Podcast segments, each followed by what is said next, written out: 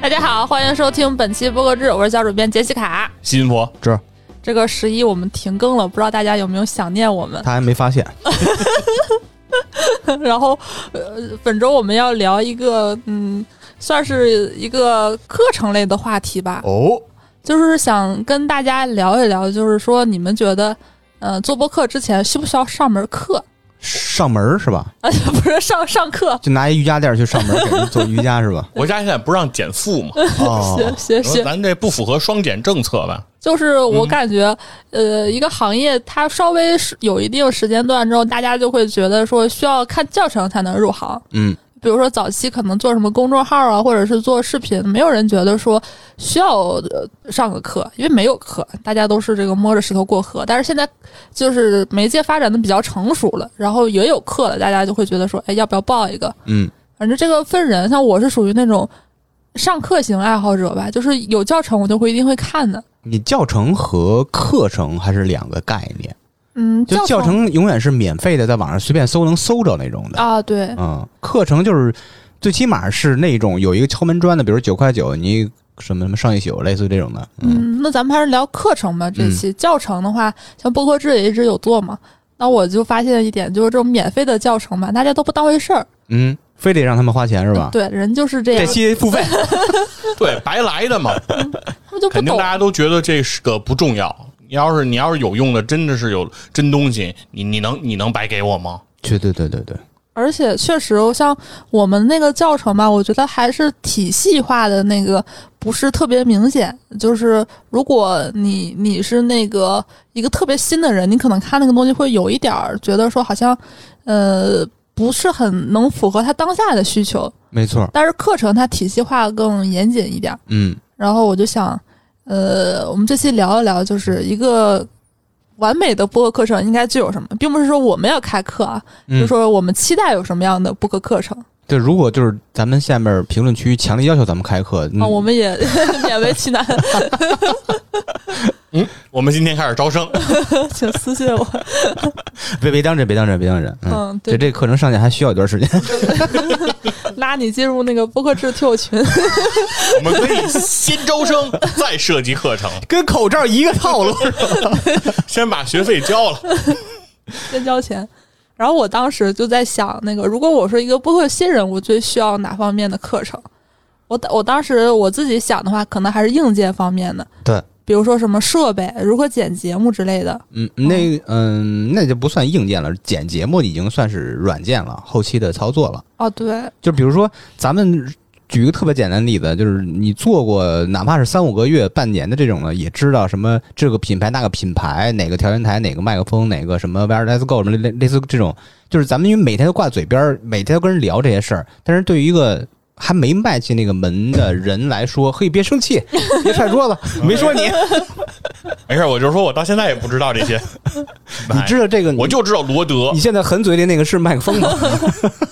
我就认识罗德。就是真的纯小白，他不知道你这个品牌那个型号，嗯哪个是什么什么新型十一，哪个是什么这十一那十一的，他他他不一样，所以说必须，哎，怎么说哪儿 说哪儿了？得得有得有得有，哎，但这种算是呃技术性可能更准确一点儿，是吧？嗯，对，但是我当时就在看一个播客程，我就不说什么了。它有一个章节我还挺印象很深的，他说如何让播客精致起来的后期制作，啊嗯，后期精致起来，对，让播客精致起来。嗯，就是老袁以前总问一个问题，什么叫播客节目的制作感？他老说差点有制作感，哦，对，那是如如何让节目精致起来，好像确实是需要上课才能学到的，也不是，也能摸索，就是多听嘛。不是多听你多琢磨。你看，差点为什么有制作 感？没有，没有，没有，举举个例子，啊就是有片头，呃我我我理解的制作感，因为每个人理解制作感肯定是不一样的。我理解的是制作感有几个元素是必须聚齐的。第一就是你的结构是不是能听出来，嗯，所以说有什么片头音乐、片尾音乐、中插音乐、电乐，加入一些旁白、一些音效、一些根据主人公或者主播在聊某些内容相关的场景的那种环境音和感情特别匹配的那种音乐。哇，做得我我觉得跟广播这剧似的，呃，那那不跟广播剧比不了。广播剧，比如说广播剧的难度是一，嗯那那个刚才我说这个有制作感的所谓咱们正常的节目应该是负六万，啊，差这么多，差挺多的。广播剧你我之前在三体的那个什么那个那个那个有一个免费的，我听免费的啊，嗯，没花钱。 你说说哎呦，这制作感啊，就是就是不一样，它感觉是你闭着眼看电视剧呃，是它就是好像就除了没画面以外，对，该有的都，而且它的音效的效果比电视剧好像更强。挺复杂的，啊开门了，开点门烟抽烟什么，包括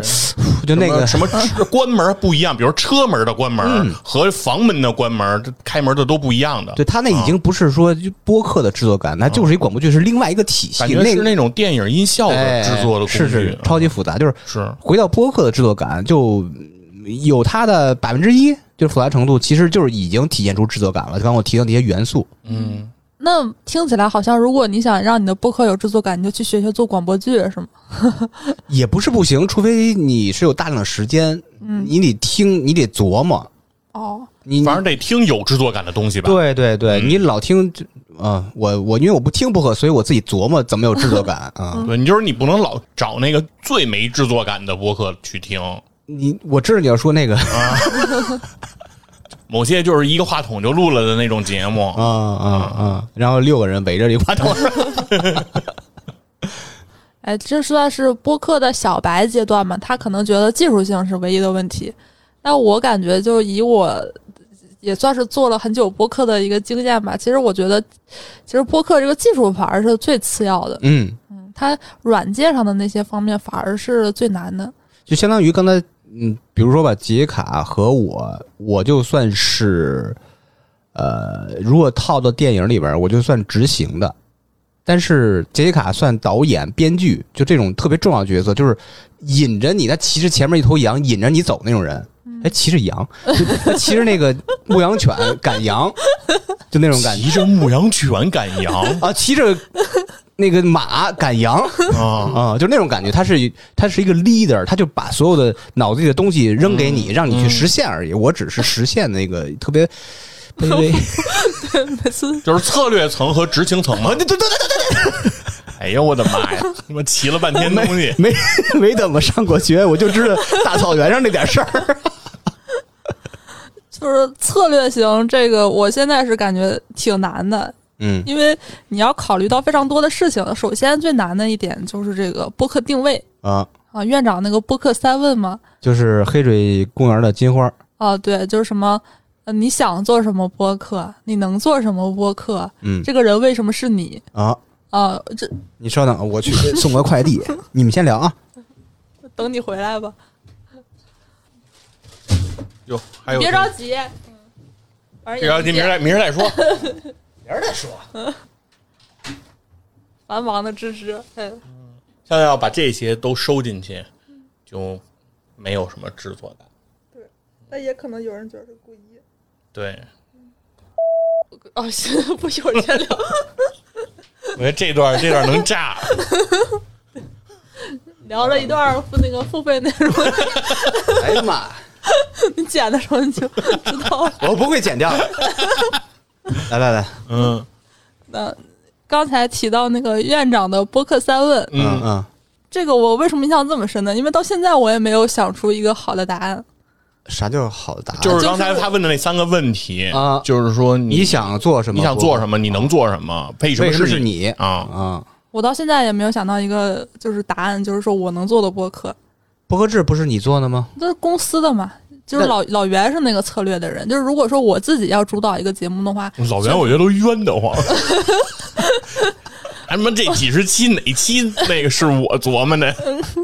就要不是老袁提出了这个伟大构想，也不会有播客制这个节目嘛，一切都要感谢他，是吧？然后， 然后我经常想这个问题，这个问题我觉得很多人可能到现在也想不通。嗯，这就是比如说，确实是我也我也在想这问题。就比如说，先说第一个问题，说叫做你想做什么？嗯，其实我觉得很多人对这个问题都不一定能有一个特别清晰的答案。我突然想到之前有回院长经过，然后再把他拉过来聊了一期，那期你们谁在我忘了，我记得有老袁，有我，有院长。哎，就是你们仨，啊，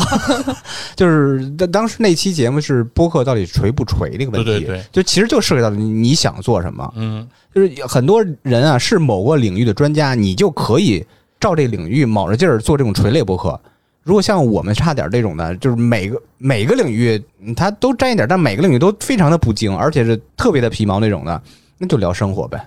就但不锤是呗。我说，即便像你说的，能够锁定到一个领域和一个话题，嗯，它依然其实你还是回答不了这个问题，就是说你想做什么。咱比如说啊，说《黑水公园》是聊电影的，但同样电影的，比如影评类的播客，它也特别的多。嗯，但《黑水公园》的这种风格，它的这种表达跟其他的肯定是独树一帜的。嗯，但是你当时说怎么能够描述出来，在你做之前，你就能够啊锁定说我想要的是这个，对吧？我懂了，你相当于你问的，你你想抄谁？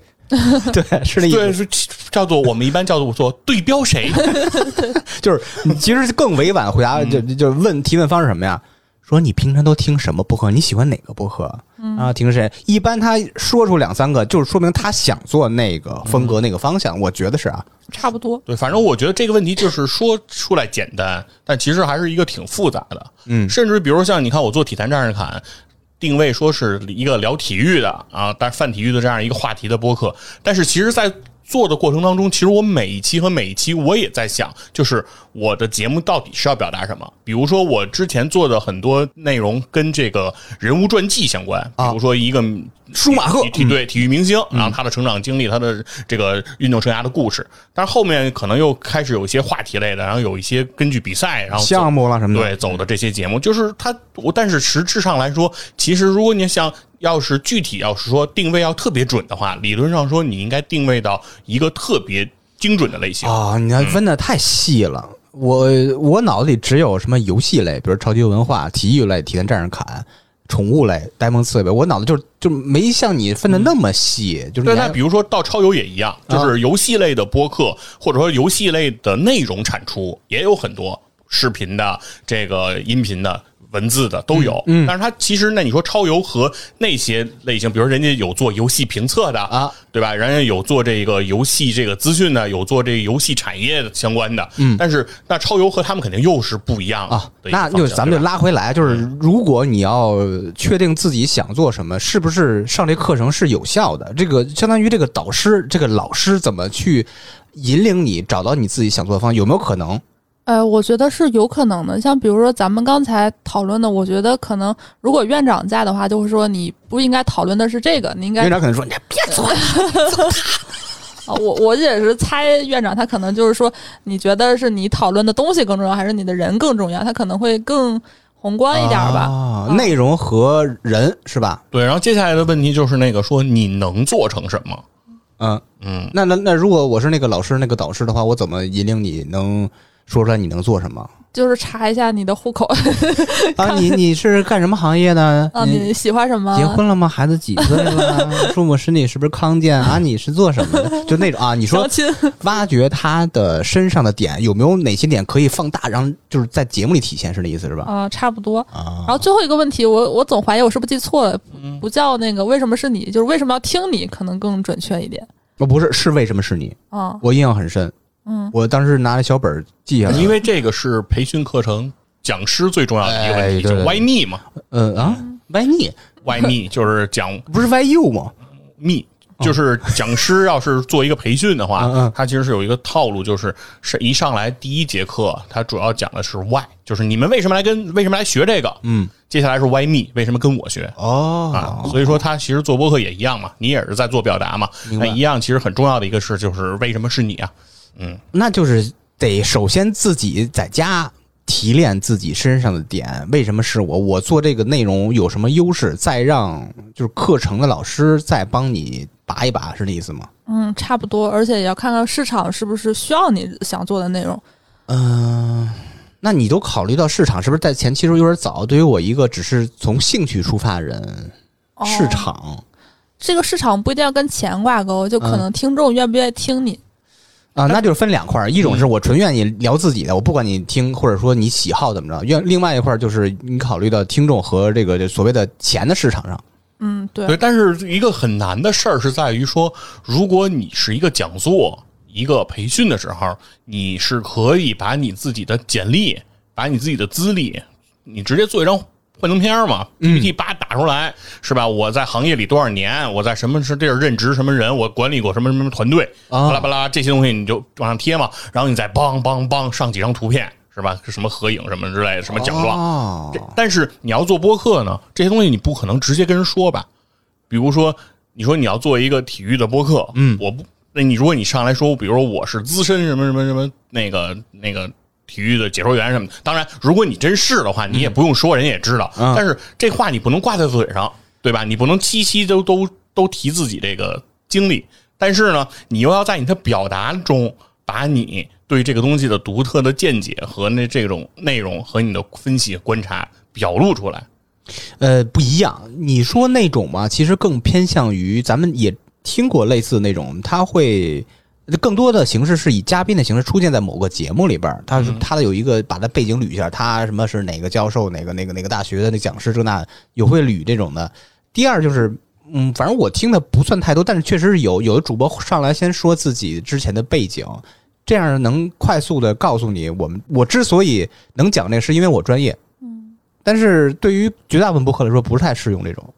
嗯，就是你说那种上来，就比如说进入一个课程，别管是线下还是线上，肯定有一个破冰的过程。破冰过过程就是大家互相认识，包括跟讲师、跟老师认识，也就是提炼自己的点嘛。是，但是我觉得需要提炼出来的一些点，还不是最重要的。嗯，最重要的是得让大家用什么样的技巧在你的内容当中，就是说白了，教大家如何高级的凡尔赛。啊，哦，对，能理解吧？就是有些东西你要是直接的说，它它就不是那个，它就不是那个劲儿。嗯，举个例子，没太理解。就比如说，比如说芝芝现在对于比如说剪辑，嗯非常的精 深，他这句话。不能由你的嘴来说，就是你不能在每期播客制里说，我剪辑过多少多少小时的节目，然后我我现在剪辑已经到了一什么水准，在整个行业内，可我在标杆之上多少，然后多少多少节目嚯剪的都不如我。你如果天天把这话挂嘴上，哎，腰板挺直。 哎你你继续，再再加点形容词儿。等会儿这就不是那个味儿。但是啊如果是在我们，我和我和杰西卡聊的过程当中说，一提到说剪辑相关的问题，马上抛给芝芝问说这这是怎么回事儿，怎么着？你来说两句。但这样会形成你的这个背景的这种强化，对，回答不了我剪掉啊。 对吧？就是说我这是一个非常重要的一个方式，就是我觉得这个可能是需要大家在前期，尤其是你想让你的播客有人听的话，这个技巧你可能是需要掌握的。嗯嗯，也就是人设呗，是吧？嗯，对，可吧能是还是得有人设吧，至少是建立一个角色吧。反正我知道，我记得院长也说，就是说播客其实也是一种表演，啊，对对，是哎认同综艺。虽然它、嗯对，虽然它不是在舞台上的视觉表演，但是它通过声音，其实它也是一种表演。嗯实际上说，在播客里也是塑造一个人物角色，这我同意，特对别吧同意。？嗯就是说，呃，院长在这个生活中的金花儿和在《黑水公园》那个节目里的金花儿，它一定不是说能画等号的，嗯嗯它大概是个约等号，但这里面一定是有一些出入的，它里面是有舞台性的，有表演性的，哎，对吧？有戏剧张力性的这种东西是会出来的。真是艺术，嗯。而且有一个什么问题啊，在播客里，呃，我同意表演这个事儿啊，嗯是把你在日常生活中，比如说你有这个事儿，你的性格是五成儿，一到这个录音这块儿啊，放大到八成、十成儿，是提炼点去放大，嗯，这么一个意思。他并不是说我平常不爱说话，一到这儿突儿就就就就说了，他就他他表演不出来，他只是放大某一个点，不是说跟你平常生活中是拧着的。这确实。然后我感觉，你比如说，呃，在课程上已经学了这些东西了，差不多能做出一个比较好的节目。那我一直特别纳闷儿的一个点就是，我自己如果报一个课程，我觉得最没有用的是那个作业点评啊啊！啊，就是你已经学完了，你录一期节目让大家听一听，那为啥或你？或者说你边录边矫正，这个有没有必要呢？呃，你先说你的观点，我现在脑里没没场景。啊，哦呃，先说这个点评吧，就是说大家比如说一个班儿，大家听完这个培训之后，自己每人做一期节目，做完了发给老师或者同学之间互相都听，听完以后大家就跟以前写个作文儿，然后每个人都来说说你这作文写的好不好，嗯啊哪儿好哪儿不好，哪儿应该改进，巴拉巴拉的这个环节，你觉得这个环节有没有意义？有必要，嗯哼，很很有意义。为什么？你刚刚说的这个这个作文了，作文这种文字形式都能进行批改，或者说有一个什么打分儿这种这种东西，音频、视频照样可以啊。它不是跟其他同学比，是跟你上课时候那个课程上那那些标准，比如说你的表达、你的语速、你的呃反应能力，它是有这个就是一个什么八边形、六边形、十六边形那雷种达图，呃，雷雷这牛逼，雷达图就是有这种东西呢，需要让这位学员知道他的短板短板、长板啊都是什么，优势是什么他以后会避免短板，发挥长板。嗯，所以我觉得有必要的，需要被点评一下。呃，我其实对于这个形式我不是完全不认同，但我觉得至少你不应该，比如说你交一期作业是十几二十分钟交上去，我觉得嗯那个是没有意义的。你可以做个五期、 一百期节目给老师哦点评。但是这个对老师要求课业量有点大了。得收多少钱？但是我是觉得，就是这种点评，就是说这一个类型的点评，我觉得它的价值是在于给你增加听众。就是很多新的播客，实话实说，是真没人听。嗯，就是你现在上传上去，如果你是一个素人，然后你也不积极、特别脸皮厚的拉着自己身边人说你听听，你听听。如果你不是这么强拉着拽着，有可能真的没人听。是就是，而且听了，比如有那么几个播放量，也不一定给你任何反馈，而且绝大部分的播客都是这种情况，啊对吧？被淹没了这。是一个很大的一个概率。那在这种培训上，至少比如说一个班上如果有二十个人，如果同学之间互相听，最起码有二十个人 听，啊你还得传到网上听是吧？主要是刷量啊，对吧然后 你作用 是，对啊，就是就至少你有二十个人听，而且如果说这有一个环节是大家互相有点评，那至少你有二十条评论吧。就是说，当然咱们不是说要要这个数据流量啊，但是是想要反馈，就是说，是是因为最开始的时候，其实你不见得在意说有多少播放量，有多少这个东西给你带来数据上的这种体现，嗯而更在意的是这个东西真的得有人听了，有人能告诉你你这个东西讲的好还是不好。嗯，如果你认为你自己讲的最好的那个地儿，是不是真的能打到别人的心里，嗯、能让别人 buy in 说 OK 好，这这个说的漂亮。嗯，但是说比如你哪个地方不好，这个不好能不能也让人抓出来，对吧？啊这个是大家需要去。有这个真实反馈的，是是是其实这是营造一个真实反馈的场景。我认嗯为这一点比那个点评意见本身啊，比如说老师说你这点做的不对，那点做的好，他具体到这些点你是不是认同，我觉得到两说。我觉得啊点评分两块儿，第一块儿就是真正是技术上标准上的要求，嗯比如说你这个音乐，老师跟你说你的电乐声儿有点儿呃起的太啊大太大了，像这种技术上的可以点评，像那些特别的那种。主观的嗯东西就不太容易让所有人认同这个标准。 嗯，对，是，然后再接下来说另外一种呗，说这叫什么随录随订正对，就比如说咱们现在录节目，老袁突然可能啊，老袁坐那儿了，嗯 又赶上过，就说：“哎，你这段重录，哎呦，我给你讲这个故事啊，咱不提人那个播客名字了。你说说，嗯，有幸有幸有幸那个那个旁听了下这个播客的录制，嗯，呃，两两三个人录，有一个人专门坐这儿，我以为是一个小弟，他就带着监听。那那两三个小人，弟 我也是小弟。那两三人录的主播是不带监听的，啊，这位我以为是小弟人，只有他带着监听他，在监听，啊而且嗯还不开麦。哦，他不说话，我说这这可以，这这这这这这独立播客已经已经搞小弟了，啊就有点专门做监听了。就是有点像那个，就是那个导演那旁边有一个看监视器的那个没错没错啊，那么个角色是吧？录着录着，不对，我发现问题了。哦，那两三个人聊正高兴着什么呢，这小 弟停。这小弟不懂事儿啊然后那仨人愣了什么？啊，刚才你的这个应该这个把这气氛弄弄炸一点儿，你这刚才气氛不够，啊张力不太 够。哦就是就是屡次导演嘛，屡打板儿的次嘛喊咔啊，对吧？看着监视器，我当时我跟他玻璃窗外挠挠呢，我说还能这么干呢？啊，就是他是专门就负责这个的。哎那那如果他专门负责这个，理论上说，在这个播客里，他的话语权很强啊，是，但是他不出声。 他是 leader，哎呦，哎他是啊总导 演。有点道理。也也有点道理。 你是认同这种方式吧？导演吗？人导演导演不出镜吧？ 下回你啊录体感时，我就推门进去，停，现在我终于不用一个人录节目了。 说正好坐着聊。我说下坐着，哎，其实我虽然咱们在这儿闹着玩儿，但是这个形式呢，我觉得其实我后来想想也有可取之处。但我觉得他的问题，他不应该是比如说正式录制的时候他在旁边指导，应该有一个那个 rehearsal，就是先提前演练一下， 是是哈索是什么意思？呃嗯就是蕊一下，就是演练一下。哦排练一下，嗯哎，比如说你要去讲幻灯汇报，然后提前先来一遍，啊嗯预演一对遍。，然后也让那个人给你提意见，你不是在完全以一个正式的，但是他你的结构啊或者是什么的，他给你调一调。我觉得这种其实是有意义的，嗯，因为说句实话，我觉得如果你录完了之后，你会对这个节目有很多情感。像我算是这个行业媒体吧，有的时候会被人邀请点评一下他们的节目，哦，我最后就发现他们不听我意见。那那为什么要？呃那比如说，我知道他什么心理了，就是想把节目发给你，增加一个播放量而已。不是，他就想听你听夸他夸他， 哦就是他不接受你的任何的负面的评价。结果杰西卡就特别直，就该说什么说什么，人不高兴杰。卡上来第一句话是：“好的地方我就不说 了。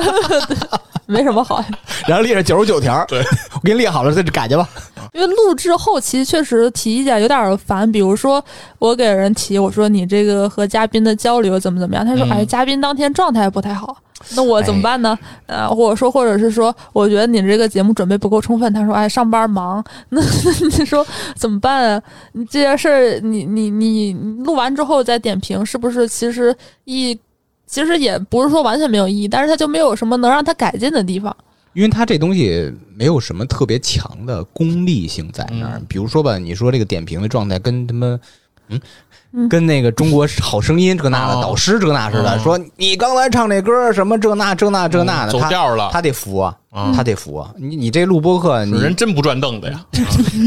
他真没钱呀、凭着兴趣一腔的热血去去做嗯这个，就是他希望听到正反馈嘛。但是他他他没准备好接受批评，但是我在想一件事儿，就是播客到底它是一种临场的艺术，它还是一种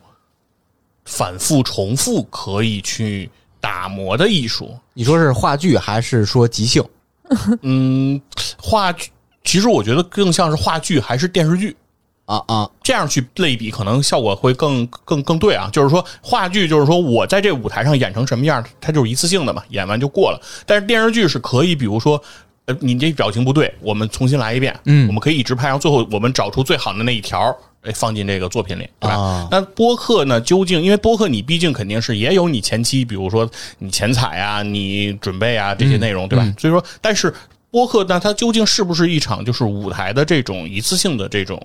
这种这种表演，直播性质的，就是说我现场表达出什么样，那我就是什么样来呈现给的大家的，还是说我这个东西其实，比如我这句话录完了不对，嗯咔了重新录，比如说一个一个小时的播客，我可以录八个钟头，啊啊，最后我拼出了一个小时，能理能理解这个意思吗？我能理解就，是跟唱歌似的，我一个，比如说我的音、我的中气、我的这个高音，我不足以能够唱上去这一整句，嗯，我一个音一个音的来，哦然后最后靠剪辑把这些音拼在一起，出这么一首歌。那糟践艺术嘛，就是 live 版和专辑版，啊就是呀、是说的徐云佛刚提到这个，是是我觉得是话剧，嗯，但是目前市场上嗯播客都不是市场，不是行业，就是确实有那种的，就是哪块儿觉得就当然啊，它是什么流程啊？是整个录完这个节目以后回听的时候，有一两句或一两段儿有什么问题，它在补录，它并不是在现场。大家好，这里是什么什么？哎，我这气氛不对，停啊！大家好，这我是什么？它不是这种，嗯它是事后去补录，我觉得这种是可以接受的。我最近经常也想一个这个相关的问题啊。其实我觉得现在的播客，你有其实说什么南派、北派，更我觉得偏向一种一个叫叫什么表演派，一个叫文本派。嗯就文本派那帮人，他其实他的强项是他的这个信息收集能力、组织能力。呃，他这种人一般写东西都写的挺好的，嗯。然后文化水平比较高。表演系呢，它可能就是这个东西吧，你要转成文字稿啊，就是也不太行，说实话。但是你就愿意听，但是刚才咱们三个的每一个字儿、每个符号都有逐字稿的呀，包括你这个笑，你看那括号笑，是呵呵呵还是哈哈哈？表演的不像逐字稿，但是其实有逐逐字稿。炉 对火纯青了嘛？那相当于你去报考呃、嗯北京播客大学这这个这个、这个，还分两个专业，嗯一个是文学系，一个是这个这个这个这个这个表演系，嗯，是这意思吧就是？中戏和北电啊、我不太懂，我就是相当于是嗯根据你的人。你的状态和你要做什么内容是有直接正相关的，报不同的专业。就是说，比如说同一个话题、同一期节目，播客存不存在说我录的越多越熟练，练的次数越多，最后这个播客的效果就越好呢？呃，不会，不会，不会，嗯，就是我给你举个例子啊，咱们仨坐这儿，我给你讲一笑话，嗯，讲完了，见你们的反应一般，嗯，然后我又重新再想了想，我倒几个字儿，弄个什么这那的，我想稍微改进一下，再给你讲一遍，你还能乐得乐不起来了。那就是可以乐嘛，就是不你不用那调你整表演型你假调乐整的调整的是对面嘛，就就是乐的不 对，就是你你找一罐头笑声灌进来呀，就是不是那不是那感觉嘛，啊就是你一个故事讲一遍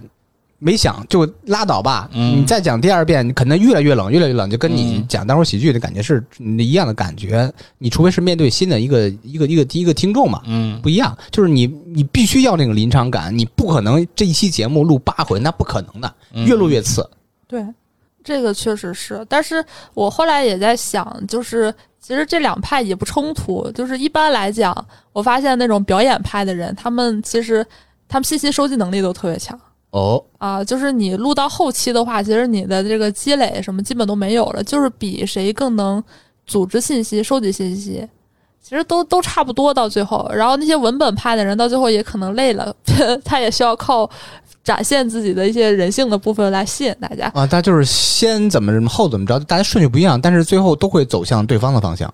对，其实大家可能看起来有的播客，他那个听起来就是特逗的那种的，他其实那个那个那个人其实可能学历也很高，然后他的各方面其实素养也都很强，大家只不过形式不一样。嗯嗯嗯，所以其实我后来也在想，如果有一个这种所谓的播客进阶课程，觉得可能这个信息收集可能是一个我觉得没有人做过，但是我觉得挺需要的一个课。那就是上网嘛。嗯，没那么简单。科学上网。 不不，就这东西上网搜嘛，你想找什么话题就搜不得了吗？嗯，就就我之前很喜欢一个漫画家叫浙植一春，然后我就在全网搜他的信息，我觉得我已经比较了解他了。但是后来我听李叔聊起节目，发现哎，他他有这么多我不知道的事儿。因为你要是比如说，嗯，可能英文信息还稍微好一点点，你要了解日本的话，很多网站你不知道在哪儿看，你可能啊需要托一些懂这行的朋友给你介绍。啊、哦或者是有一些就类似的，就是如何你能触达一些别人一般人触及不到的公开信息，包括很多那种罪案类的，还有一些就杀人放火鬼故事吧。其实拼到最后，讲述能力，呃，也很重要，但是最重要的其实是你能不能讲到就是别人没听过的案子，嗯没听过的这些事儿。这个事情的根源其实还是在你这个信息收集能能力。嗯这个是一个，其实我觉得很多人不提，但是其实是很核心的一个竞争力。啊、那你这个课程上会涉及到这个是吧？那、如果我开的话， 啊，嗯还有商业化的课程哎，啊、嗯这这这这这东西怎么教人商业化呀？这得不老袁，老袁， 就是 就是那个商商业化化还是听波哥之 Pro 去 吧。啊、对，嗯，然后多看播客制的文章，嗯，对你然后这个是就真能让的。这些挣不着钱的人教你怎么挣钱。 刚刚想捧一句，算了算 了。行，以上就是我们本期节目。如果你想做一门或者上 一门播客课程我，第一反应你想发财，听懂掌声。你觉得需要包含哪些内容？欢迎在评论区跟我们分享。嗯，感谢，以上就是本期节目，再见。拜拜拜。